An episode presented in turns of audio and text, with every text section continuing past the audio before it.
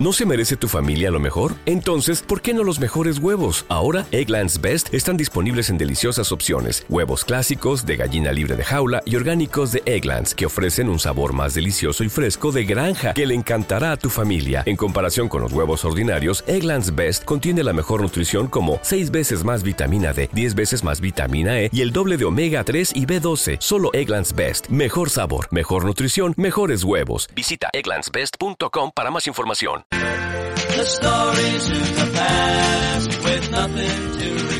18 minutos ya pasan del mediodía, 15 grados tenemos en los exteriores de nuestros estudios, 15 grados en Zaragoza.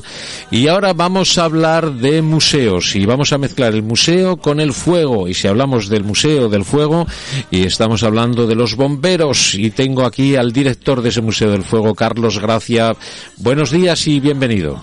Hola, buenos días, ¿qué tal? Pues muy bien, encantado de tenerte por aquí, conocer un poco más de ese Museo del Fuego que seguro que es muy interesante, ¿no? Muy interesante, además hilando a la conversación del anterior eh, eh, comunicante, pues eso, los bomberos estamos como los abuelos. Para apagar fuegos. Para apagar fuegos. sí, señora, ha hecho mención Andrea, ¿verdad? y están aquí apagando fuegos, ay, claro, claro. Y se dice apagando fuegos y nos hemos sonreído todos, ¿no? Porque tenemos delante de nosotros un bombero, pues, pues claro. Abuelo también. Abuelo y bombero. O sea, que tú apagas fuegos en todos los lados. bueno, pues muy bien. ¿Cuántos años de bombero? Pues desde el año 82. Ya, pues eh, vamos para 38 años. Pues fíjate, pues una vida, ¿no? Sí, una vida entera. Además, yo soy enfermero de bomberos desde siempre con la UBI móvil y los últimos 12 pues en el equipo de dirección del Museo del Fuego y de los Bomberos. Muy bien, pues una maravilla de profesión. ¿Tú eres de los que de chiquitín decías yo quiero ser bombero? No, no. Mis padres tenían un bar y yo siempre me veía en el bar. O sea, que era una cosa... Sí, pero llegó un momento que dijiste Llegó un momento que digo, bueno, aquí tengo que buscarme la vida y empecé medicina, bueno, empecé veterinaria, me echaron, empecé medicina, me echaron, acabé enfermería, que es donde descubría... ¿Los, ¿Los, echaste? Donde, donde descubría su majestad el enfermo, pero no me veía en un hospital, ¿no? Ya. Y entonces cuando vi la, posibilidad de entrar en bomberos, pues dije, esto es lo mía, eh, trabajar con los enfermos, estar en la calle, trabajar la urgencia y bueno hasta, hasta ahora, vamos. Bueno, tal vez sea el, el, los bomberos el cuerpo más querido por la, por la sociedad.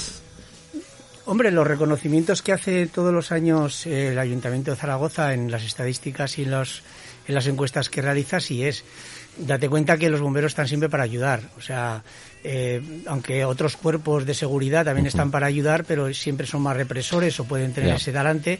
Bomberos siempre está ayudando, entonces eso es muy reconocible y bueno, todo el mundo nos, nos lo agradece la labor, pero bueno, al fin y al cabo es nuestro trabajo. ¿no? Bueno, si un bombero pusiera multas ya no sería tan querido. Mm, yo creo que no seríamos tan queridos, está claro, está claro. tenemos el, el, poder de denunciar algunos hechos como cuerpos y fuerzas de seguridad del Estado, pero realmente sí, nuestro efecto no es represor, aunque sí que es cierto que cuando vas a algún sitio que han podido cometer alguna torpeza o alguna, alguna negligencia, sí que se quedan como un poco mirando qué es lo que vas a, a poner en el informe.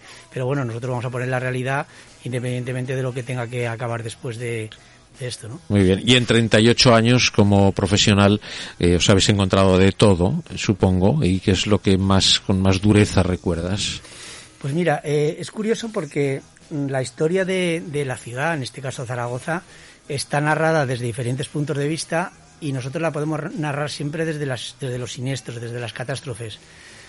Yo he estado pues en la casa cuartel de la Guardia Civil, he estado en la discoteca Flyin, he estado en muchísimos atentados en el Leprosegur, he estado en, en grandes catástrofes de, de, de accidentes, de incendios, de tráficos y al final, pues, cuando haces un recorrido por esa vida, pues uh -huh. sí que te queda esto, ¿no? Sí que te quedan estas, estos, estos mensajes, sobre todo, o, o, bien porque el número de personas que han fallecido ha sido suficientemente importante. No digo que las vidas no nos importen cuando hay solo una, pero eso es lo que realmente te puede llegar a marcar. O cuando han sido niños o personas muy jóvenes las implicadas.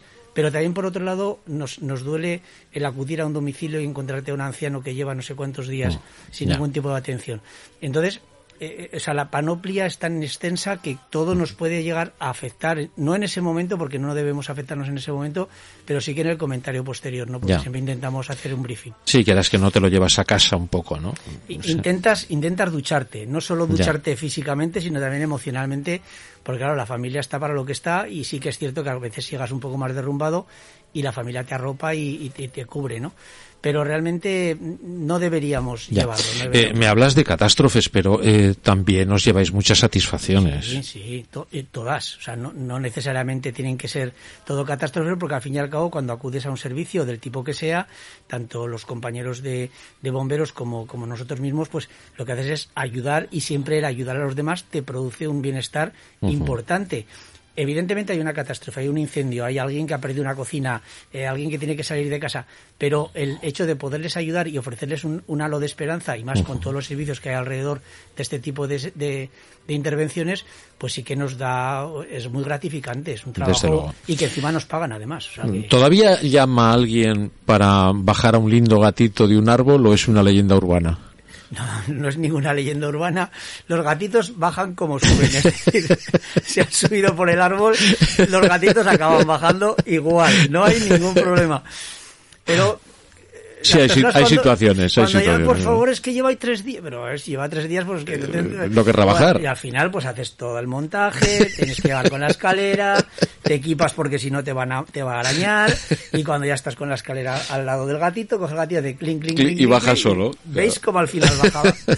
es tremendo, ¿no? De todas maneras, ahora tenemos una unidad que se llama Unidad de Rescate y Recuperación Animal, que bueno, se se especializa eh, eh, sobre todo en el rescate no solo de animales domésticos, sino también de todo tipo de animales, como puede ser enjambres, avispas, abejas, etcétera, y también tiene un trabajo muy importante, aunque todo el mundo puede colaborar en esto, ¿no? Ah, digo esto en tono jocoso, ¿no? Sí, sí, Pero, y tenemos ya el, Museo del Fuego, ¿no? Del cual eres el director, imagino que lo tendrás mimadísimo, y que es lo que podemos ver en el Museo del Fuego, ¿no?